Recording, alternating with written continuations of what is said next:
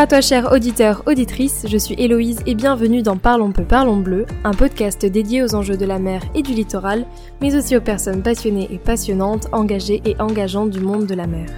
Aujourd'hui je suis très heureuse d'accueillir au micro de cet épisode Olivia Garcia. Olivia c'est à la fois une amie, une collègue et une grande passionnée du monde marin. J'ai rencontré Olivia au début de mon engagement bénévole au sein de la fondation Surfrider Foundation Europe et nous avons eu un coup de foudre amical et d'engagement. Ensemble, nous avons recréé et dynamisé l'antenne de l'héros de l'ONG Surfrider et nous sommes devenus membres fondatrices du Youth for Ocean Forum. Olivia, c'est une jeune femme passionnée et engagée pour la préservation de l'océan. À travers ses études, ses loisirs et ses voyages, ce souci de préservation de l'océan et de la mer reste un grand moteur de sa vie. Avec elle, nous allons parler d'engagement bénévole, d'activisme, de la légitimité que nous avons, nous, jeunes experts, à prendre la parole lors d'événements importants comme la COP par exemple, et d'ailleurs, on vous partagera notre expérience dans ces événements internationaux à travers le Youth for Ocean Forum. Et de manière plus scientifique, nous aborderons aussi le sujet de la pompe carbone et de ce qu'on appelle le carbone bleu. Salut Olivia. Salut. Je suis trop contente de t'avoir euh, dans cet épisode. Moi aussi, ça me fait trop plaisir, merci. Comment tu vas? Je vais très très bien. Très bien.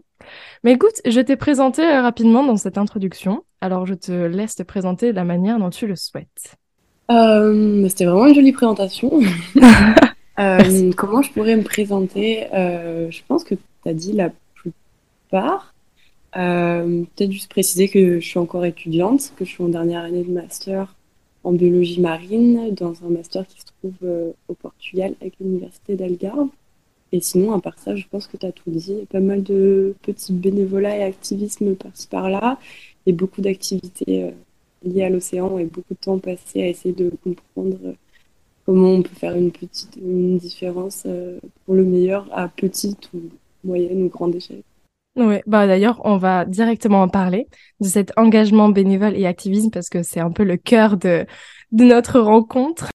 Parce que du coup, Olivia, comme moi, Enfin, soit tu es resté bénévole à Surfrider. Enfin, je le suis un peu, mais je suis un peu plus à l'écart parce que moi, je travaille et j'ai un peu moins de temps. Peux-tu nous parler de Surfrider Foundation Hero Alors, Surfrider Foundation Hero, du coup, c'est une antenne locale de l'ONG Surfrider Europe, qui a des bureaux un peu partout en Europe, et, mais qui fonctionne beaucoup via euh, une quarantaine d'antennes locales partout en Europe, euh, qui sont formées donc euh, seulement par des bénévoles passionnés qui font ça sur leur temps libre et l'antenne Hero, que dire sur l'antenne Hero Elle a été un petit peu euh, à l'abandon pendant un petit moment, euh, jusqu'à ce que tu la reprennes et que je te rejoigne. Et maintenant, on, est une vingtaine de bénévoles. On est sur des événements, on va sur les plages, on fait de la sensibilisation dans les écoles. Avant-hier, j'étais à une sensibilisation dans un centre social euh, d'accueil d'urgence pour les enfants placés par la protection de l'enfance. On va dans les lycées, on fait des conférences, on, on essaye de faire un, un petit changement à l'échelle locale. On essaye de euh, d'apprendre des choses aux gens sur euh, ce qui les entoure, c'est-à-dire la Méditerranée, parce qu'on a la Méditerranée juste à côté. Mais au final, ici à Montpellier, on n'est pas éduqué sur tout ce qui se passe juste à côté de chez nous. En ce moment, on est en train de développer des ateliers sur euh, l'aménagement du littoral et, euh, aussi sur euh, les enjeux de la Méditerranée, les problèmes principaux qu'on peut rencontrer en Méditerranée et les futures décisions de management qui sont en train d'être discutées, comme par, par exemple l'implémentation de éoliennes offshore, donc en mer. tout ça, on essaie juste en fait de rendre les gens un petit peu plus conscients et de les rendre peut-être pourquoi pas acteurs de, de, de leur propre comment dire, environnement, paysage. Et euh, voilà. Et évidemment, on a envie de, de parler bien sûr de la campagne que tu avais lancée euh, fut une époque euh, sur l'aménagement du littoral, parce que Surfrider, c'est aussi ça. C'est, oh oui, ça, je m'en, je m'en rappelle de cette campagne. ouais, c'était vraiment un projet. Et euh, voilà, Surfrider. Mais on va, on va pouvoir un peu. Euh... On va peut-être pouvoir approfondir ce sujet-là sur parce qu'en fait voilà Surfrider c'est une ONG internationale qui travaille sur plusieurs thématiques dont la gestion des déchets, l'aménagement du littoral, tout ce qui est risque côtier. Euh, J'ai plus les autres en tête. ah oui la qualité de l'eau. Santé, euh, santé des usagers et qualité de l'eau. Voilà c'est ça. Et en fait, dans le cadre de, enfin ouais, de la thématique aménagement du littoral, en fait, ce qui s'est passé, c'est qu'il y a une petite commune du littoral qui s'appelle Valaras Plage. Je dis le nom, je n'ai pas honte, j'assume. qui a, enfin, le, le maire a, accepté la construction d'un building, mais de 10 étages, en bord de mer, mais un truc énorme. On l'appelait le monstre blanc d'ailleurs. Et alors que même il y a la loi littorale, alors qu'on sait que c'est une, une, zone qui peut être inondée, etc., bah, cette construction a actuellement lieu. Et moi, mon objectif l'an dernier, c'était de me battre contre, contre ça, sauf que bon, on a perdu euh, au tribunal, malheureusement. Mais bon, voilà, c'est à cause des petites lois et tout. Mais je ferai aussi un podcast sur la loi littorale, enfin un petit épisode, parce que c'est assez intéressant de, comprendre comment se fait cette loi, à quel point elle peut être manipulée, à quel point elle est bien, mais elle sert pas grand chose malheureusement. Enfin, si elle a servi pour quelques batailles, mais euh, mais euh, la nôtre, euh, elle n'a pas été assez forte. Bon, enfin bon, mais du coup voilà, Olivia est, actuellement co-responsable de l'antenne de l'Hérault avec Nicolas Jean-Pierre, si je c'est bien ça. Et du coup, ils mènent ensemble des hum, plusieurs activités comme la sensibilisation dans les établissements publics, comme Olivia l'a mentionné, mais aussi des Ocean Initiatives, des IO, qui sont des collectes de déchets en fait. Mais c'est pas seulement. Oui, voilà, mais c'est pas seulement que des collectes de déchets. Si tu veux un peu euh, expliquer comment ça fonctionne. Euh, le but, en fait, c'est pas euh, simplement de, nettoyer la plage parce que ça n'aurait aucun sens. On est pas des éboueurs on est, c'est vraiment le but, bon, déjà, de, de, faire se rendre compte croyez-moi, que quand on passe une demi-heure ou une heure sur la plage et qu'on a rempli cinq sacs poubelles énormes de, déchets et qu'on met tout ça sur une nappe et qu'on regarde un peu ce qu'il y a, ça fait réfléchir. Et ensuite, c'est surtout qu'après, on trie, on compte, on met tout ça dans un petit rapport qui sert à alimenter un rapport annuel que l'ONG Surfrider donc, fait tous les ans, du coup, et qui sert après à comment dire, à faire du lobby dans des grandes, des grandes, des plus grandes instances, par exemple à Bruxelles. Et c'est entre autres euh, par ce genre de travail-là qu'on a réussi à obtenir la directive sur les plastiques à usage unique de 2021. Et c'est ce qui fait que maintenant, c'est de plus en plus compliqué de trouver euh, certains petits systèmes de plastique à usage unique, comme, euh, je sais pas, par exemple, comme des pailles, des gobelets en plastique, toutes ces choses qu'on retrouve énormément dans l'océan. C'est grâce à ce travail-là de, terrain où on va vraiment, site par site, se rendre compte de ce qu'on trouve et en quelle quantité. Et voilà, c'est vraiment de la quantification qu'on fait euh, au-delà que du ramassage, quoi. Mais en gros, euh, qu'est-ce que tu dirais du coup aux personnes qui souhaiteraient s'engager euh, dans des associations, etc. Mais je sais que moi j'avais parlé avec pas mal de potes, ils disaient ouais mais j'ai pas la capacité pour, j'ai pas les connaissances pour, etc. Qu'est-ce qu'on peut leur dire à ces personnes-là pour qu'elles puissent s'engager enfin? Ah, que c'est tellement pas vrai. La seule limite, c'est euh, dans euh, soit leur tête, soit le temps qu'elles ont à donner, euh, s'ils n'ont pas tant. Mais non, n'importe qui peut le faire, tout le monde peut le faire. C'est vraiment, si t'as pas les connaissances, bah, c'est pas grave, tu vas les acquérir.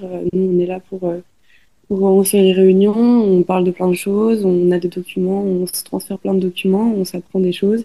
Et chacun prend la place qu'il veut, en fait. Si, tu as envie d'être très engagé, tu es très engagé. Si tu pas beaucoup de temps à donner, tu veux faire des choses simples, tu fais des choses simples. Dans tous les cas, il y a toujours besoin euh, de gens, de mains, de bras, de, de, de bouche pour parler, pour rencontrer les gens.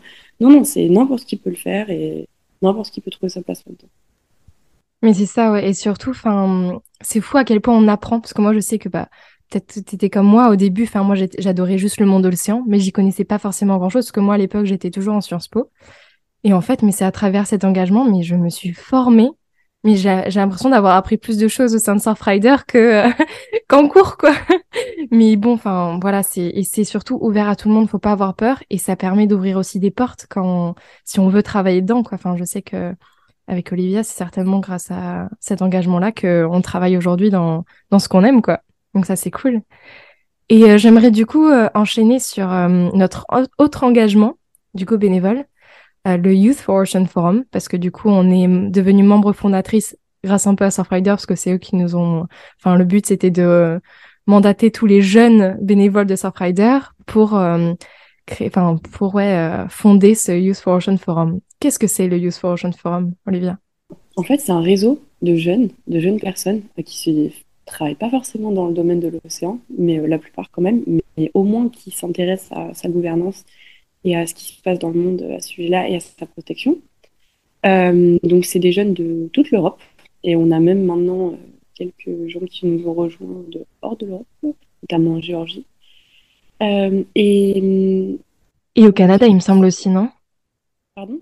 Il y a au Canada aussi, il me semble qu'il y avait des membres.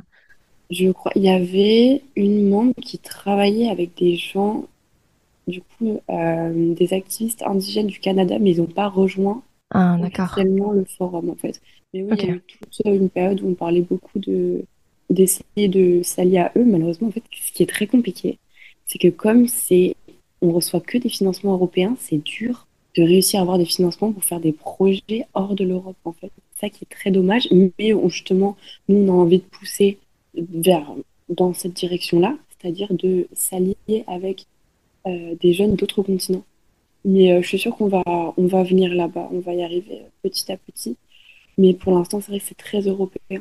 Voilà, en fait, tout simplement un réseau de jeunes et qui, un réseau, on est beaucoup, on est tous engagés et on s'aide mutuellement sur des projets, on s'aide mutuellement à accéder à des événements auxquels on ne pourrait pas accéder autrement.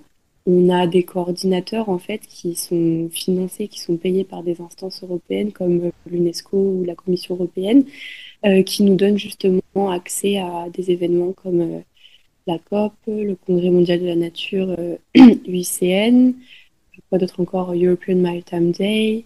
Il y avait un truc aux Nations Unies aussi. L'UNOC, évidemment la conférence des Nations Unies sur l'océan de Lisbonne, qui a eu lieu en fin mhm. juin cette année. Euh, voilà. Et après, euh, en fait, on associe nos forces et nos connaissances pour aller euh, apporter la voix des jeunes dans ces événements-là et donner de la visibilité aussi aux projets de, de nos, nos camarades, nos collègues, je ne sais pas vraiment comment appeler ça, nos amis de l'océan. C'est juste ce grand réseau de personnes qui, s'entraident et qui travaillent ensemble pour euh, porter la voix de différents projets en fait mhm. Ouais, mais c'est vraiment un réseau génial puisque enfin c'est vrai qu'il y a pas mal de gens en fait de jeunes qui sont experts justement dans plusieurs domaines qui touchent l'océan. Ça peut être euh, euh, des océanologues, ça peut être euh, glaciologues, mais on a aussi des juristes et on a aussi des gens qui sont juste très intéressés par la cause en fait. Des comment dire? Ah, des gérants d'ONG non, il y a vraiment des jeunes qui sont ultra, enfin ouais, des experts et qui sont ultra motivés, ultra passionnés, qui ont fait des trucs de ouf. Et euh, non, c'est un réseau vraiment génial. Et puis d'un côté, enfin, ça rassure. Et puis aussi, ça nous permet, voilà, comme l'a dit Olivia, d'assister à euh, des grands événements comme la COP. et on va directement en parler de la COP parce que j'ai fait, euh, je sais pas si vous avez vu, ben, je parle aux auditeurs, mais euh, il y a pas longtemps, j'ai posté en, story du coup bah, un speech d'Emmanuel Macron qui officialise le fait que euh, la France ne participera pas à l'extraction des faux marins, etc. Enfin, l'exploitation des faux marins, pardon. Et, euh, et en fait, ouais, tout ça à la COP. Et en fait, bah, actuellement, en ce moment, il y a la COP 27 euh, qui se tient en Égypte, si je me trompe pas. Et en fait, et l'an dernier, elle était à Glasgow, la COP, la COP 26. Et en fait, en tant que membre fondatrice du Youth for Ocean Forum, avec d'autres d'autres membres du, forum, on a été invité à la COP. Moi, j'ai refusé, mais euh, Olivia, peux-tu nous, parler de justement ce qu'on ce qu'on nous demandait de faire, pourquoi on a été invité euh, et qu'est-ce qui s'est passé là-bas? Alors, ok, très bien. En plus, j'ai plein de choses à dire là-dessus. Euh, la COP 26, c'était vraiment une expérience particulière à tous les niveaux. ce qui s'est passé, du coup, c'est que quand on a on a reçu donc officiellement des accréditations pour aller là-bas en tant que délégation Youth for Ocean, délégation jeune. Euh, moi, j'étais extrêmement excitée. J'étais vraiment très excitée. C'était une COP, j'avais jamais fait de COP. Euh, donc la COP, pour rappel, donc c'est les, euh, les conférences annuelles des Nations Unies qui se tiennent sur le climat. Donc c'était donc la 26e.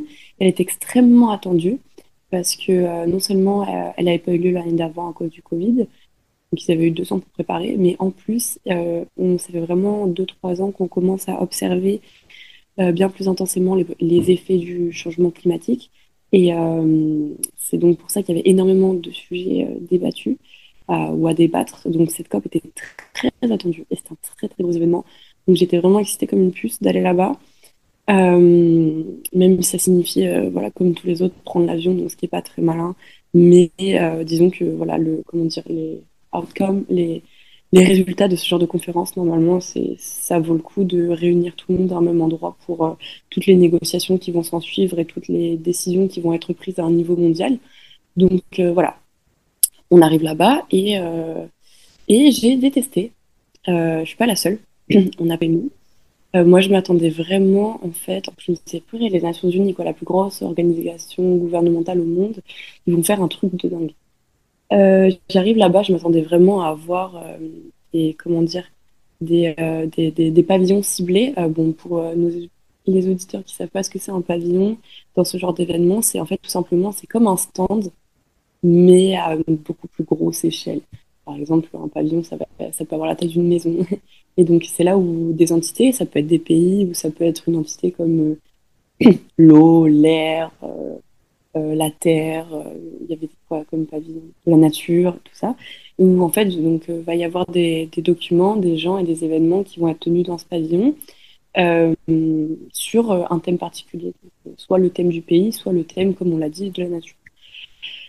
Et on arrive là-bas et je m'attendais à ce que chaque pavillon soit très ciblé. Par exemple, je sais pas moi, pavillon français, on va montrer toutes les émissions de la France, je ne sais pas, par exemple, sur les 30 dernières années, montrer euh, quelles sont les plus importantes, comment on va pouvoir les réduire, quelles sont les prédictions pour les prochaines années, euh, quels sont les buts à atteindre. Je m'attendais à vraiment quelque chose de très ciblé climat-émission. Et je me suis retrouvée à des, des, vraiment des, choses, des conférences et des pavillons qui étaient extrêmement généraux euh, je sais pas comment expliquer, ça avait l'air de n'importe quel congrès sur l'environnement. De partout, c'était vraiment euh, grosse propagande, euh, net zero by 2050, c'est-à-dire zéro émission d'ici 2050. partout, des gros slogans. il faut protéger la nature. La nature, c'est important. Il faut réduire les émissions. On le sait depuis les années 70, même avant. Euh, nous, ce ils sont euh, vos propositions d'action concrètes euh, C'était, je sais pas comment expliquer, c'était tellement général. J'ai l'impression d'avoir rien appris. Je me baladais, on se baladait. C'était énorme. C'était une ville, il y avait 25 000 personnes. C'était dans le plus gros palais des congrès que j'ai vu de ma vie. Il y avait plusieurs bâtiments, c'était énormissime. Il y avait un bâtiment qu'avec des restaurants, un bâtiment avec énorme avec tous les pavillons, et il y avait un bâtiment avec toute la presse, un bâtiment avec les salles de négociation toutes les salles de négociation étaient totalement fermées au public, sauf certaines. Euh, non, oui, tout était fermé au public. À mon dernier jour, j'ai fait la demande pour pouvoir assister à euh, des négociations qui avaient lieu entre les like-minded countries d'Asie. Donc, il y avait euh, l'Inde, la Chine, des représentants du Bangladesh.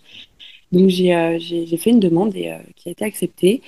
Et quand j'attendais devant la salle, en fait, ils sont jamais venus ils, euh, ils sont jamais venus. Quand je suis retournée voir la, la, responsable de ces réunions-là, elle m'a dit euh, Je suis désolée, en fait, ils sont pas venus, euh, on ne sait pas ce qu'ils font, je pense que c'est annulé. C'était les chefs d'État qui devaient se réunir pour une négociation, c'est ça C'était des représentants. Je pense pas que ce soit. Non, ça aurait été beaucoup plus compliqué d'y accéder. Ouais, même sur... Ça devait être vraiment voilà, des, ambassadeurs, des représentants. C'était vraiment, je sais pas comment expliquer. Donc, donc nous, notre dada à Youth for Ocean, c'est vraiment la jeunesse et l'océan. Il n'y avait pas de pavillon jeune, donc euh, nous, personnellement, on ne savait pas trop où traîner. Donc on s'est baladé de pavillon en pavillon, de salle en salle, mais voilà. Et surtout, il n'y avait pas de pavillon océan. Sauf que l'océan, c'est le principal régulateur du climat. Alors, une conférence sur le climat où l'océan est si peu représenté, personnellement, ça m'a choqué. Vraiment. Il y avait un pavillon haut, mais c'était très général. Et donc, en fait, en réalité, l'océan a une place à la COP. Ils ont un pavillon virtuel. Et oui, ils ont une page, nous avons une page web sur le site de la COP qui s'appelle le pavillon virtuel de l'océan. C'est euh, comme une, reproduction digitale euh, de, des locaux de la COP, euh, mais en ligne sur un site et où on peut assister à des conférences et des événements, mais en ligne. C'est-à-dire que hier, j'en ai fait un, donc sur le site de la COP27. Euh, j'ai participé avec d'autres membres de Youth for Ocean et YEE, Youth Environment Europe, à un événement, sauf que c'est en ligne, c'est pas physique. Et si on veut avoir notre propre événement, il faut organiser ce qu'on appelle un side event. Donc c'est ce qu'on a fait l'année dernière, mais cette année, cette année on n'en a pas. Et euh, donc euh, personnellement, je trouve ça assez triste et presque méprisant que quelque chose d'aussi important pour le climat comme l'océan n'ait pas un énorme pavillon à la COP. Hum, voilà, c'est à peu près tout ce que j'ai à dire et je pense que je vais conclure là-dessus. On a été extrêmement déçus par la COP l'an dernier. je ne vais pas vous raconter vraiment tous les petits détails qui sont passés là-bas, euh, des choses qui ont été dites par certains chefs d'État qui étaient absolument euh, scandaleuses euh, et qui nous ont vraiment fait lâcher l'espoir que les choses allaient bouger vite ou que certains des plus gros pollueurs allaient se bouger en fait. Mais vraiment, moi, ce qui m'a énormément déçu, c'est qu'à l'issue de la donc il y a eu le Glasgow Climate Pact qui a été issu, donc euh, le pacte euh, climatique de Glasgow, et euh, qui s'engageait en fait, où les pays se sont engagés à réduire tout ce qui est déjà projet d'énergie fossile et surtout le charbon. du coup, voilà, l'énergie au charbon, c'est celle qui pollue le plus.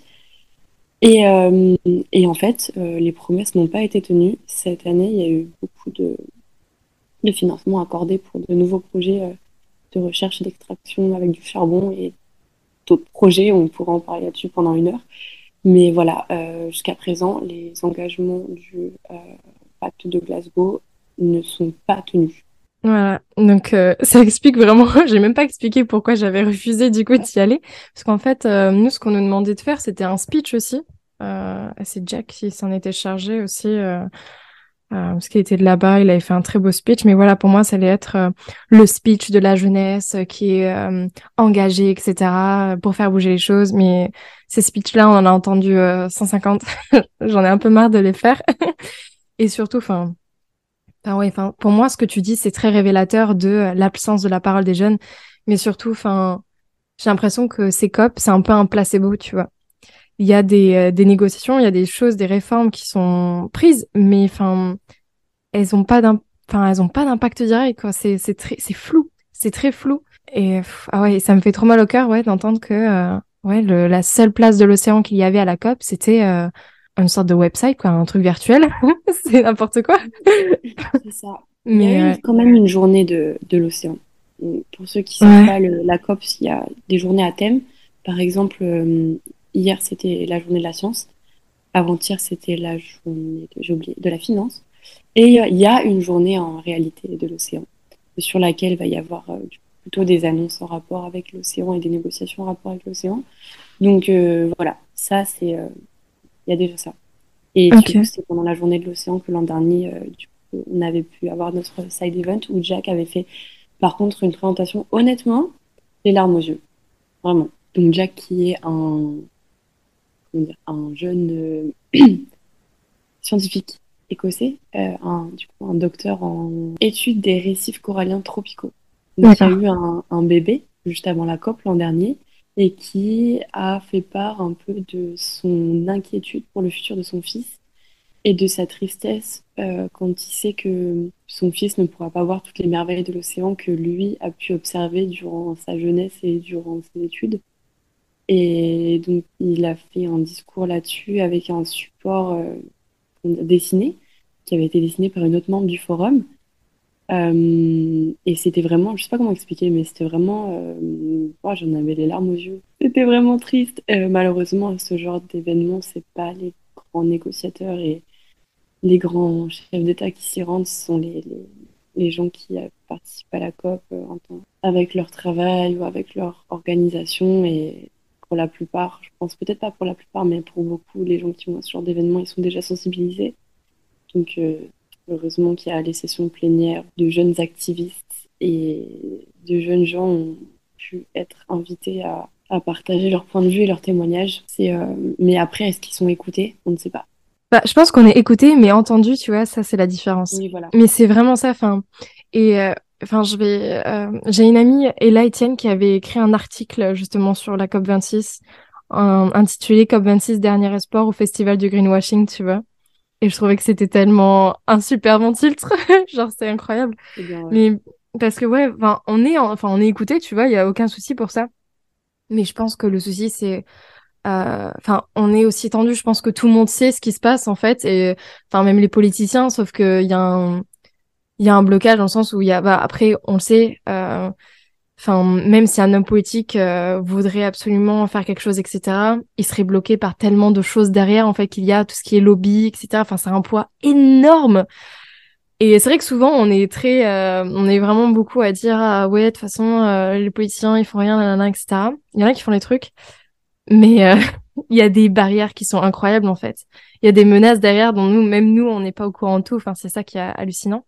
Mais pour revenir, ouais, justement, à la, à cette légitimité de, de donner la parole aux jeunes experts, du coup, parce que là, enfin, toi, t'es étudiante en biologie, Marine. Euh, pareil, bah, du coup, Jack, il était pareil aussi spécialiste dans le domaine un peu enfin, comment dire, on a, euh, tu vois, une légitimité à parler. Et moi, c'est vrai qu'avec ce podcast, quand j'invite, euh, bah, du coup, des potes, parce que je me suis rendu compte que j'avais des potes qui étaient incroyables en termes de connaissances, tu vois. Et au lieu de commencer directement à interviewer des personnes, des super experts qui ont, qui ont 20 euh, ans d'expérience, je me suis dit, mais attends, je vais commencer par mes potes parce qu'ils ont tous des connaissances de ouf. Et comme toi d'ailleurs, et on va en parler après d'ailleurs. Mais tu vois, et genre tout souvent ce qu'on me dit c'est euh, mais pourquoi moi, enfin j'ai pas de légitimité, j'ai pas de grande expérience, tu vois, à, à évoquer, mais pourtant on a une expérience à évoquer, on a des connaissances à évoquer, tu vois, et pour moi on a un poids, et il faut qu'on nous, enfin, faut qu'on nous comprenne, tu vois, on nous écoute, on nous entend, mais il faut qu'on nous comprenne, il faut que ça soit intégré en fait, c'est ça le l'objectif. Mais ouais, du coup, enfin, la raison pour laquelle j'avais pas voulu aller à la COP, enfin c'était Déjà, y aller en avion, bon, ça me saoulait un peu, mais bon, j'aurais pu prendre le train, voilà.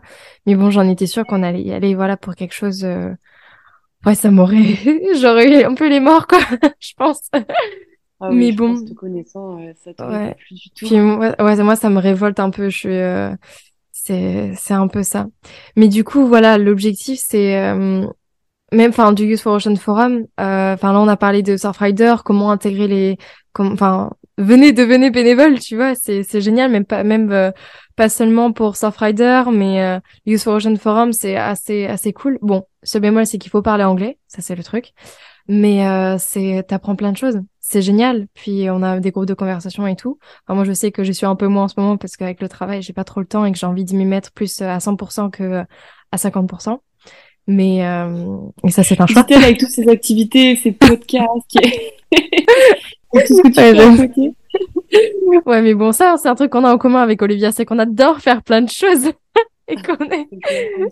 non, mais il faut absolument. J'ai l'impression qu'on a ce truc. Euh, il faut qu'on se fasse quelque chose parce qu'il faut qu'on se rende utile en fait. C'est il faut, qu'on fasse. Projet, Il faut toujours qu'il y ait un, projet. Et je suis tellement d'accord. Vraiment, quand tu dis le mot utile, c'est vraiment ça. que J'ai l'impression que quand j'ai, bon, ça arrive jamais, mais euh, les moments où j'ai pas de projet en cours en rapport avec ça, je me dis, oh, qu'est-ce que je fais de ma vie? Ouais. Mais d'ailleurs, là, je relis mes notes et j'avais envie de, ouais, de euh, parler d'un truc parce que tu sais, du coup, grâce au forum, enfin, Youth Ocean Forum, bon, on assiste du coup à des grandes conférences, etc. T'as as fait la COP. Et moi, j'avais fait euh, le, j'avais participé à une réunion de la Commission européenne pour la construction d'une feuille de route pour le développement de l'économie bleue, tu vois, en Europe. Et on m'avait demandé de faire un petit speech, tu vois. Et c'est super drôle parce que je pense qu'ils s'attendaient de la part des jeunes de faire un super beau speech. Euh, il faut préserver les océans, tu vois. Bah, comme tu le dis, tu vois, genre un speech très, euh, on arrondit les angles, voilà, on est jeunes, la jeunesse et l'espoir, etc. Sauf que je suis arrivée avec mon speech. et en fait, euh, qui portait sur, euh, du coup, les énergies marines renouvelables, qui sont un des plus gros secteurs de l'économie bleue. Et moi, dans mon speech, j'avais évoqué, ah, je les ai plus en tête là trop, mais j'avais évoqué la première partie, c'était la nécessité absolument euh, de faire des, des évaluations euh, d'impact très solides. Et ça, c'était quelque chose qu'il fallait pas oublier, c'est que les énergies marines renouvelables ont un impact énorme sur les écosystèmes marins, euh, dû à leur mise en place, dû à leur fonctionnement, etc. Et aussi ce souci de, de transparence, d'être transparent, justement. parce que oui, faire de, mettre en place des énergies marines renouvelables, c'est super, mais énergie renouvelable veut pas dire forcément énergie verte, etc. Et du coup, euh, ouais, j'avais accentué sur le fait qu'il fallait être, absolument transparent en fait avec euh, bah, les gens, etc. Parce que par exemple à nous, euh, là, toi tu travailles dessus actuellement avec Surfrider, du coup c'est euh, en Méditerranée, il va y avoir des, je crois deux sites pilotes ou trois d'éoliennes en mer.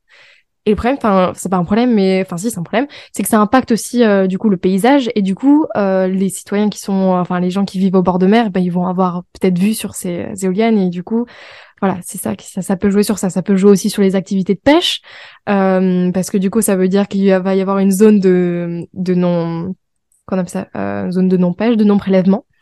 Euh, ça, ça va aussi euh, avoir impacté euh, les activités nautiques, bah, du coup détourner les, les chemins de croisière, ou même, enfin nous en bateau, on va pas pouvoir aller où on veut, etc. Enfin, il y a plein d'impacts. C'est un conflit d'usage énorme, et un, impact environnemental assez important. Et en fait, voilà, le souci de transparence. Mais du coup, moi, je suis arrivée, j'ai fait mon speech.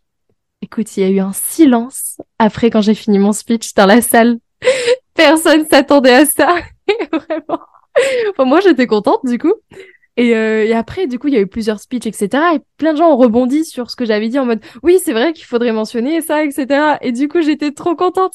Mais, mais je sais que pertinemment que c'est un comment dire, c'est un speech parmi tant d'autres. Enfin, j'ai eu j'ai le la petite jeune de 20 ans qui a parlé. Et allez, next, tu vois, on fait autre chose. Mais pareil, la, la, la réunion qu'on avait, c'était très tout le monde présentait un peu des projets, etc. Tu vois, c'était un peu flou. Enfin, c'était il y avait pas de ouais, tu te dis on va où en fait, tu vois?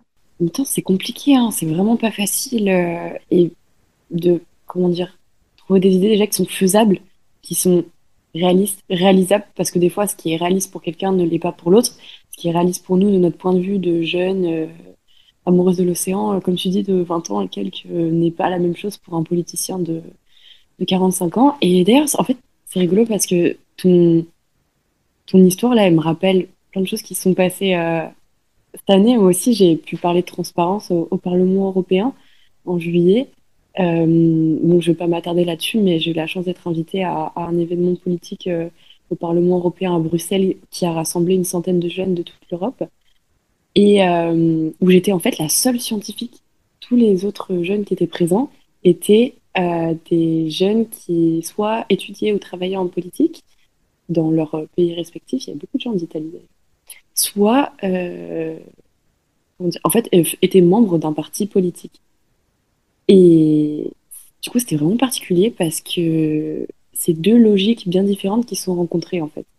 Donc euh, moi, je suis arrivée avec ma logique de voilà scientifique de l'océan et eux avec leur logique politique. Et je pense qu'on a tous, on a appris les uns des autres et c'était très très particulier. Mais euh, du coup, les, députés ont été extrêmement bienveillants. Ils nous ont fait venir, ils nous ont payé le voyage, ils nous ont fait travailler pendant deux jours. Parce qu'en fait, ils voulaient vraiment une participation de jeunes gens qui s'y intéressent sur l'élaboration d'un manifeste sur plusieurs sujets. Et un des sujets était le climat. Et donc, j'ai eu la chance que mes idées aient été sélectionnées pour euh, les pitcher devant les députés. Et j'ai aussi demandé une transparence plus grande sur euh, l'allocation des subventions aux projets d'énergie qui proviennent de tout ce qui est énergie fossile en Europe. Euh, parce que c'est quand on parle quand même de 130 milliards d'euros annuels en Europe alloués à ça. Donc c'est quand même énorme et ce serait bien qu'on sache un peu où est-ce que notre argent va et comment ils vont petit à petit le transférer du fossile au renouvelable. Et pareil, c'était, je sais pas si ça va être fait, si ça va être réalisé, mais déjà, tu vois ce que je veux dire, monter sur scène devant des gens et dire tout ce qu'on pense sans langue de bois, ça fait du bien. Ça fait vraiment du bien. Comme tu dis, c'est le discours d'une petite jeune de 20 ans. Oui, mais je pense que quand tu dis des choses justes, ça va quand même laisser des traces dans la tête de ton interlocuteur, même si il s'en rend peut-être pas compte ou on s'en rend peut-être pas compte là maintenant. Euh, mm. à force d'entendre des discours justes ou des discours engagés de la part de jeunes personnes, je suis sûre que ça laisse une trace quelque part. Je l'espère, je l'espère. Écoute, on va finir cette partie sur euh, l'engagement bénévole et on va aller euh, directement sur bah, ton ancienne idée de projet de thèse, justement.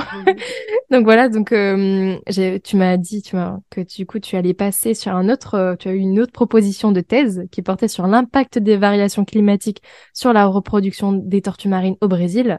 Si ça intéresse nos auditeurs, peut-être que nous en parlerons dans un prochain épisode. Mais pour le moment, nous allons nous attarder sur euh, la, le carbone bleu. Qu'est-ce que c'est le carbone bleu? Pourquoi c'est important?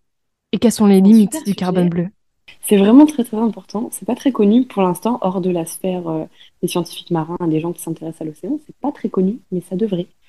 Euh, parce que il y a un truc que la plupart des gens ne savent pas, c'est que c'est l'océan et non pas les forêts qui produit la majeure partie de l'oxygène qu'on respire sur Terre. Comment? euh, Via des organismes en fait qui, euh, qui produisent de l'oxygène, donc euh, les plantes marines et surtout le phytoplancton, qui sont des micro, micro, micro, micro plantes marines qu'on retrouve partout dans l'océan et qui produisent des quantités astronomiques d'oxygène. Et donc, extrêmement important que l'océan soit en bonne santé pour pouvoir préserver ces petits organismes, parce que, étant donné qu'ils sont tout petits, ils sont aussi très fragiles et très sensibles à la pollution. Donc euh, voilà, très très très important. Mais quel rapport avec le carbone bleu? Alors, qu'est-ce que le carbone bleu? Carbone bleu, c'est le carbone qui est absorbé par l'océan. Euh, l'océan, on appelle ça une pompe à carbone. On dit que voilà, ça, cette utilité de pompe à carbone. Pourquoi? Parce que indirectement, l'océan et surtout les créatures qui l'habitent vont absorber du CO2 ou du carbone et rejeter de l'oxygène. Donc ça, c'est euh, tous, les, euh, tous les organismes zooplancton, du coup. Les plantes, quoi. Alors, zooplancton, c'est des petits animaux, donc qui est herbier phytoplancton, plutôt. Voilà, phytoplancton, herbier marin, et donc tous les organismes, en fait, photosynthèse. Les herbiers de Posidonie, incroyable, incroyable. Tu sais, quand tu snorkels sur un herbier et que tu vois toutes les petites bulles d'oxygène qui sortent euh, d'oxygène pur qui, qui, sont relâchés. C'est si beau, c'est incroyable. Ça, c'est de la pure satisfaction. ah, mais vraiment. Merci de me faire respirer. Euh, je vais te protéger, quoi. Du coup, euh, comment dire L'océan est une pompe à carbone bleu. Mais c'est pour ça que c'est très, très, très important de le préserver si on veut qu'il continue de pouvoir bien absorber le carbone. Parce qu'en fait, ce que beaucoup de gens ne savent pas, c'est que environ, je crois, alors, il me semble que le chiffre c'est environ 70%. J'ai pas le chiffre exact parce que les opinions divergent. en tout cas, bien plus de la moitié de tout le dioxyde de carbone qu'on a émis depuis l'ère industrielle, donc nous les hommes, dans l'atmosphère, le gaz à effet de serre, en fait, a été absorbé, la plus grande partie a été absorbée par l'océan. Justement via cette euh, fonctionnalité de pompe à carbone. Que le problème, c'est que l'océan, il n'est pas infini, il est même est très grand, et au bout d'un moment, il va saturer. Il va plus pouvoir absorber tout ça. Et là, on va observer une espèce de pic de nos émissions et du taux de CO2 dans l'atmosphère. On n'est pas prêt. On n'est vraiment pas prêt. C'est que c'est très très très important de sauvegarder cette fonction de pompe à carbone de l'océan. Et euh, c'est donc ce que je voulais étudier et ce que j'ai étudié aussi pendant ma première année de master. Euh, comment en fait on peut par exemple en restaurant des sites d'herbiers marins, on peut augmenter la capacité du sol, des sédiments sous ces herbiers à stocker énormément de carbone. Et quand le carbone est stocké, eh ben, il est là, il ne bouge plus et on en est entre guillemets débarrassé de façon naturelle. C'est qu'on appelle une nature-based solution, quelque chose qui est énormément discuté dans les conférences, notamment à la COP, les solutions basées sur la nature, les solutions non industrielles, et ce sont surtout des solutions qui ne sont pas à court terme, ce sont des solutions à long terme et évidemment euh, soutenables. Euh, et évidemment, si je parle de ça, je suis obligée de parler, de rebondir sur ce que tu as dit tout à l'heure, des annonces de Macron. Alors, ça fait un an et quelques qu'il y a une énorme polémique et qu'il y a eu beaucoup, beaucoup, beaucoup d'activisme qui a été fait pour pallier un problème que certains pays et certaines industries veulent aller exploiter les fonds marins pour récolter le minerai qu'il y a dedans. Tout ce minerai, il y en a énormément, c'est pour construire des ordinateurs, des téléphones, des machines, voilà, du minerai quoi. Il y en a beaucoup au fond des océans et euh, il y a certaines industries qui ont commencé à développer des énormes machines pour aller extraire ça au fond de l'océan. Sauf qu'il ne faut surtout pas, nous n'avons pas la connaissance, nous n'avons pas le recul pour aller faire ça. Bon, non, parce que non seulement, déjà au niveau écosystème, c'est catastrophique parce que clairement, on va détruire un écosystème des fonds marins, voilà, on le détruit totalement, mais c'est surtout, c'est qu'il y a énormément de carbone qui est piégé au fond des océans, dans les, dans les sédiments. Énormément. Si on libère tout ce carbone dans l'eau, l'océan va saturer très rapidement et pourra plus assurer sa fonction de pompe à carbone. Voilà, c'est un sujet qui est discuté énormément, notamment à la COP. Il y a eu énormément d'activisme. Macron, l'an dernier, était favorable à cette industrie. Ça a levé, mon Dieu, mais des, une, tempête, une tornade d'activisme à laquelle j'ai eu la chance aussi de prendre part l'an dernier à l'UNOC, la conférence des Nations Unies euh, pour l'océan. D'ailleurs, je te raconterai, c'est une histoire vraiment drôle. Il y avait Macron, j'ai cru que euh, j'allais tomber dans les pommes. Euh, j'ai fait un discours juste après. et, j'ai parlé justement de deep sea mining, comme tu disais, sans langue de bois, avec un speech complètement à l'arrache. Et du coup, et, j'ai pas été la seule de toutes les personnes qui ont pris le micro à cette session-là. Il y en a eu quelques autres, une qui ont aussi parlé de ce problème-là. Et au final, l'activisme marche et toutes les campagnes qui ont eu lieu cette année ont marché, puisque Macron a annoncé il y a quelques jours qu'il n'était plus en faveur de l'exploitation minière des fonds marins. Si, la France, qui a donc beaucoup de poids, vu que c'est le deuxième plus grand parc marin au monde, dit qu'il s'oppose à ce genre d'industrie, ça va probablement influencer d'autres pays, d'autres acteurs à ne pas le faire non plus. Mais il y a encore du chemin. Il y a notamment le Canada qui a une énorme compagnie, qui s'appelle The Metals Company, qui est déjà en train de mettre en place des extractions. Hmm, parce que, évidemment, malheureusement, il y a beaucoup d'argent à la clé. Beaucoup, beaucoup, beaucoup d'argent à la clé. Donc, c'est ça qui va être très compliqué. Et là, actuellement, en Jamaïque, à Kingston, sont en train de se passer les négociations pour décider si oui ou non il va être légal internationalement et où et quand d'aller exploiter les fonds marins. Donc, ce qui est en train de se passer en ce moment, c'est extrêmement important. Il y a peu de gens qui sont. C'est fou, je savais pas ça. C'est énorme. Et euh, je crois que ça va durer quelques mois, jusqu'à 2023. je crois que c'est au printemps 2023 que les décisions vont être prises, si je me souviens bien. Mais ce qui est en train de se décider là en ce moment et ce qui est en train de discuter en Jamaïque, c'est extrêmement important pour l'avenir de l'humanité en fait. C'est est-ce que oui ou non on va aller détruire les fonds marins est-ce que oui ou non, on va, on va euh, détruire la santé de l'océan et sa fonction de pompe à carbone? Est-ce qu'on va se tirer dans le pied, clairement? Ça me fait trop peur tes questions.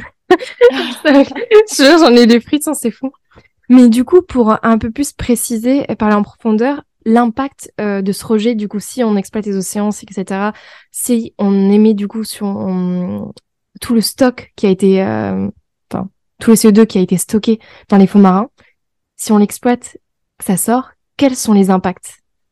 C'est exactement la même chose que en fait, les énergies fossiles, l'extraction des énergies fossiles. C'est-à-dire qu'en fait, euh, une énergie fossile, enfin un fossile, c'est tout simplement euh, de la matière vivante, de la matière carbonique, euh, organique, qui est stockée dans le sol depuis des millions d'années et qui a été voilà, écrasée par la pression. Au final, c'est principalement du carbone, tout simplement. Et euh, donc, c'est quelque chose qui était stocké dans les sols depuis très très très longtemps et qu'on a extrait, qu'on a brûlé et qui a été donc relâché dans l'atmosphère. Et ben, ce carbone des fonds marins, c'est exactement la même chose.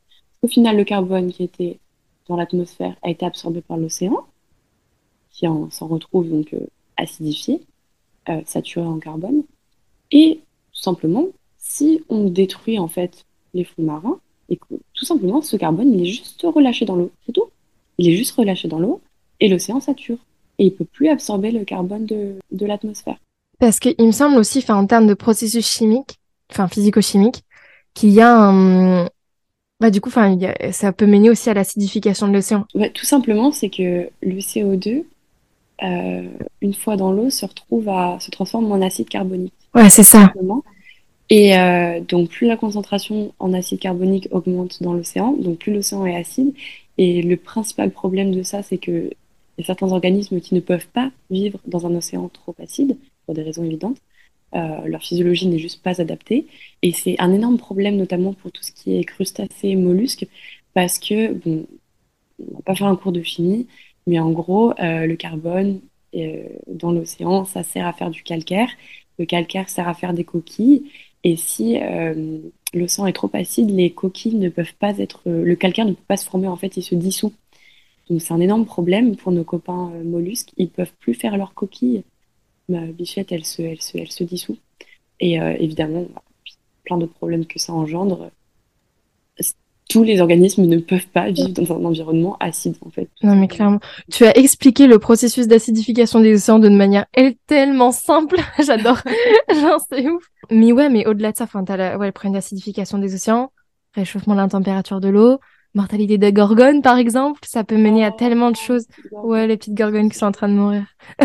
J'en ai parlé dans le, dans un précédent épisode avec euh, Rémi Comte si jamais vous voulez en savoir plus sur la mortalité des gorgones. C'est un lien avec le fait que les gorgones étaient toutes blanches dans le golfe du Lion cet été. C'est ça. Ouais. Enfin, après, il me semble que tu as plusieurs types, euh, couleurs de gorgones. Elles peuvent être jaunes, rouges, mais euh, en effet, enfin, elles sont, tu les vois, elles sont toutes blanches, toutes grises, un peu, un peu tristes, quoi. Mais voilà, c'est euh, la mortalité des gorgones est due au fait de la l'augmentation de la température de l'eau. Voilà. Sans compter l'impact des activités humaines, plongées, etc. Enfin, voilà, voilà. Ah oui, parce que évidemment, un truc qu'on n'a pas précisé, mais ça, comment dire, pour moi, ça me paraît logique. Un océan qui absorbe du carbone ici se réchauffe. Se réchauffe. En fait, avec eux, pas que lié au carbone, évidemment, si l'atmosphère est plus chaude, l'océan absorbe cette chaleur aussi. Donc, euh, et là, on a tout ce qui va se passer derrière, amplification des phénomènes météorologiques extrêmes, etc. Mm. Dilatation des molécules d'eau, montée des eaux, submersion marine, risque côtier. En pas aller très loin comme ça. La montée des eaux, c'est ouais, c'est vrai, on n'en parle pas assez. C'est pas dû que aux glaciers qui fondent, c'est dû au fait aussi que un, fluide qui chauffe euh, grandit, en fait, euh, prend du volume. Euh, et c'est pour ça aussi que l'eau monte. En fait, un océan qui se réchauffe, c'est un océan qui va gonfler. C'est très, très, très flippant, je trouve. Ah non, mais c'est faux. Là, on est en train de se faire peur, mais euh, Olivia, est-ce que tu aurais des solutions pour notre futur? Ah, mais j'en ai, mais c'est. J'en ai, c'est. Ça relève de l'utopie plus qu'autre chose. Et par rapport à la pompe carbone particulièrement, est-ce que tu aurais. Euh, par rapport à la. pour, euh, Arrêter d'émettre. Arrêter d'émettre. En fait, il y a deux types de solutions. Déjà, de un, réduire les émissions, évidemment. Et de deux, restaurer au maximum, et c'est ce que je voulais faire, et c'est ce que j'ai étudié l'an dernier, restaurer au maximum les écosystèmes à carbone bleu, c'est-à-dire tout ce mm. qui est, euh, entre autres, euh, mangroves, herbiers marins et, euh, ah, en anglais, c'est salt marshes. C'est quoi en anglais? Salt marshes. I don't know, je l'ai pas. comment expliquer? C'est en fait des, des, petites plantes qui vivent dans des environnements très salés, dans tout ce qui est un petit peu étang, zone humide, tu vois. Ah, euh, les. Oh, je l'ai sur le bout des doigts. je l'ai plus. Euh, vas-y, redis-le en anglais. C'est présalé Non, non, c'est pas les présalés. Ah, c'est ouais, dans les zones humides. c'est voilà. C'est les présalés? Ok. Il faut redévelopper et protéger tous ces écosystèmes-là. Il faut planter des tonnes d'herbiers marins. Alors ça, par contre, j'ai un petit veto dessus parce que j'avais lu plusieurs articles sur l'impact, enfin sur le fait que ce que c'est Andromède en Méditerranée qui restaure la Posidonie, mmh. mais en fait en restaurant la Posidonie, ça a aussi un mauvais impact. Et vu que la Posidonie met énormément de temps à se développer, etc. Euh, c'est pas si productif que ça en fin de compte. Faudrait que je vais faire un épisode dessus parce que ça m'intéresse de ouf de voir les limites de la restauration en fait. Mais euh, mais voilà parce que j'ai étudié la, la restauration corallienne, ça ça fonctionne on l'a vu, c'est étudié, etc. Mais par contre, on n'a pas encore assez de recul sur la restauration des herbiers de Posidonie. Et du coup, ça, je me pose une question dessus. C'est dû au fait que déjà, ça, un herbier de Posidonie, ça modifie un petit peu l'impact des vagues qui arrivent sur la côte. Non, enfin, c'est, bah non, ça du coup c'est bien parce que du coup ça, la Posidonie a plusieurs. Euh, l'érosion, mais du coup je me posais la question, c'était à ça que tu traitais. Non, non, c'était plus vraiment au fait, au moment de l'implantation, de la restauration de ces de ces Posidonie. Il me semble que ça, il y a un truc qui se passe et qui fait que c'est pas forcément ultra positif. Mais euh, je vais pas en dire plus parce que je, non, je je m'y connais pas trop sur le sujet. Je vais m'y renseigner, je vais faire un épisode dessus. Mais enfin bon, on arrive rapidement à la fin de cet épisode. Alors je vais te poser trois questions. Pour toi, la mer, c'est quoi? Et quelle est la définition que tu nous donnerais de la mer? Oh là là, la question à la question à un million d'euros. C'est super vaste. Pour moi, c'est quoi la mer? Qu'est-ce que c'est pour moi la mer? C'est, ben, je sais pas, pour moi, c'est ma vie, en fait. je sais pas comment expliquer. Je me verrais pas vivre à un endroit où il n'y a pas l'océan et la mer. C'est le principal composant de la Terre. On est recouvert à 70% d'océan. Ça devrait s'appeler la planète mer. C'est je sais pas comment expliquer, c'est la force de la nature, c'est, je sais pas, c'est la mer, c'est l'océan, c'est quelque chose d'absolument puissant, magnifique et indispensable à la vie. C'est la vie. La mer, c'est la vie. C'est parfait. Bon, en tout cas, si cet épisode vous a plu, on reverra très certainement euh, Olivia dans un prochain épisode euh, qui portera sur l'impact des variations climatiques sur la reproduction des tortues marines au Brésil, ou peut-être pour euh, aussi d'autres épisodes dont on n'a pas encore réfléchi. Mais en tout cas, ça m'a fait super plaisir de t'avoir dans ce podcast, Olivia, parce que c'est c'est aussi un peu grâce à toi qu'on est là aujourd'hui. C'est quelqu'un qui s'y intéresse. c'est ouf, c'est vrai. On se sent moins seul. Mais en tout cas, merci beaucoup. Et à toi, c'était super cool.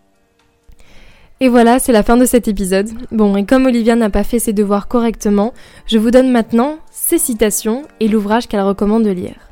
Alors concernant ces citations, eh bien, elles viennent d'Ambroise Bierce, si je prononce correctement, qui définit l'océan comme une masse qui occupe les deux tiers d'un monde fait pour un homme qui n'a pas de bronchie. La deuxième citation est celle-ci. Celui qui ne connaît la Terre se perd les trois quarts de ce monde. Et concernant l'ouvrage qu'elle vous recommande de lire, ça s'appelle Deep, ce que l'océan nous apprend sur nous-mêmes, de James Nestor. Et bien sûr, vous retrouvez l'ensemble de ces informations en description de cet épisode. En tout cas, merci d'avoir écouté jusqu'au bout. J'espère que cet épisode t'a plu. En tout cas, moi j'ai passé un super moment avec Olivia. Si ce type d'épisode t'intéresse, il y en a trois autres dans mon podcast. Je te laisse aller regarder. Et je te dis à bientôt dans un nouvel épisode. Ciao